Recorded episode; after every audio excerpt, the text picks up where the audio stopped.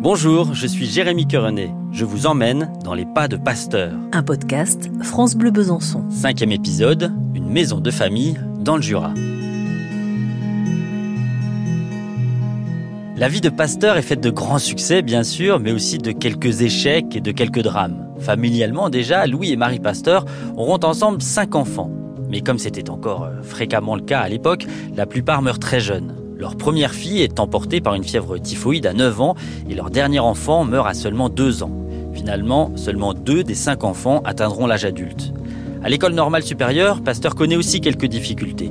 Pour cause d'excès d'autorité, Pasteur est démis de ses fonctions d'administrateur en 1867.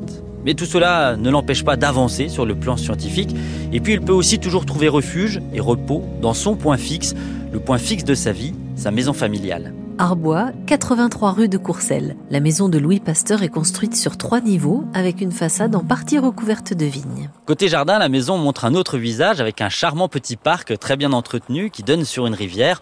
On pourrait presque avoir l'impression que Pasteur déambule encore dans ces lieux. C'est d'ailleurs dans le jardin que nous commençons la visite en suivant notre guide Sylvie Morel. Pasteur euh, est arrivé à Arbois à l'âge de 8 ans. Il suivait ses parents. Euh, les parents ont acheté une tannerie hein, et, Pasteur a passé son enfance dans cette maison au bord de la rivière, la Cuisance.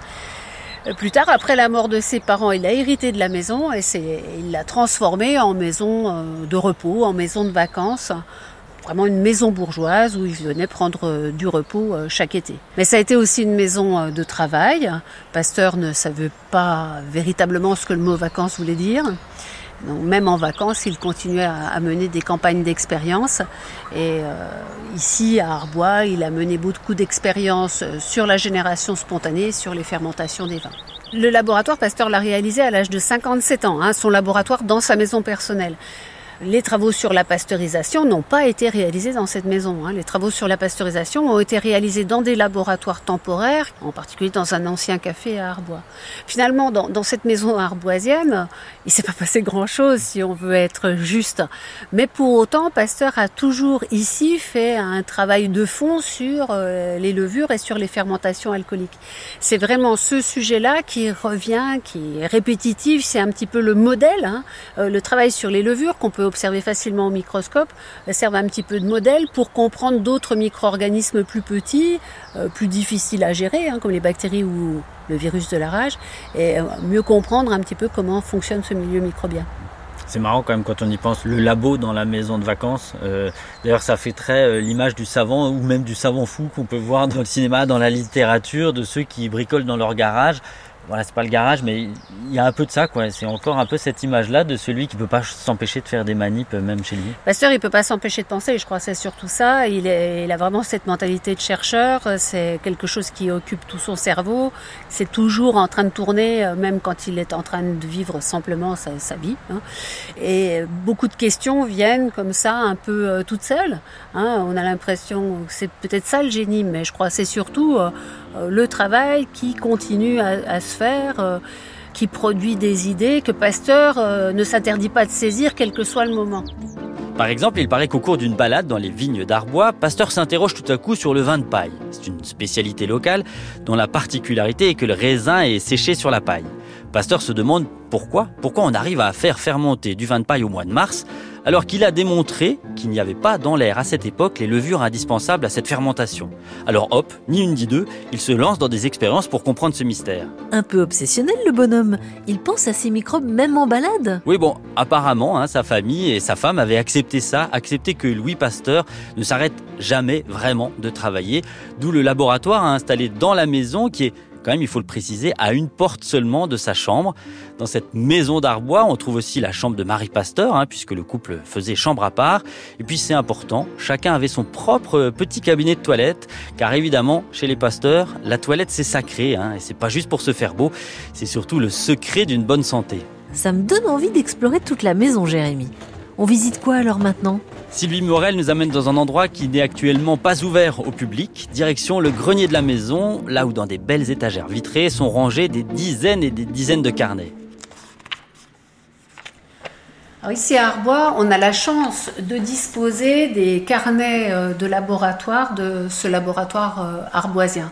Alors ce sont euh, des carnets de traduction hein, pour l'essentiel, d'ouvrages scientifiques, de tirés à part, que Pasteur embarque avec lui dans le train pour, revenir à Arbois et qu'il fait traduire par des personnes, des traducteurs particulièrement des traductrices, hein, euh, qu'il trouve ici euh, dans sa sphère de connaissances euh, arboisienne. Sylvie Morel, directrice des maisons Pasteur de Dole et Arbois, espère un jour pouvoir présenter au public cette impressionnante collection de carnets.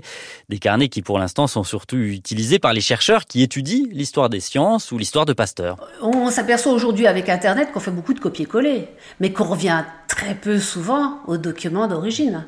Là, l'intérêt, c'est de faire travailler des chercheurs hein, sur euh, la façon dont Pasteur pouvait euh, travailler et, quelles étaient finalement euh, ses stratégies.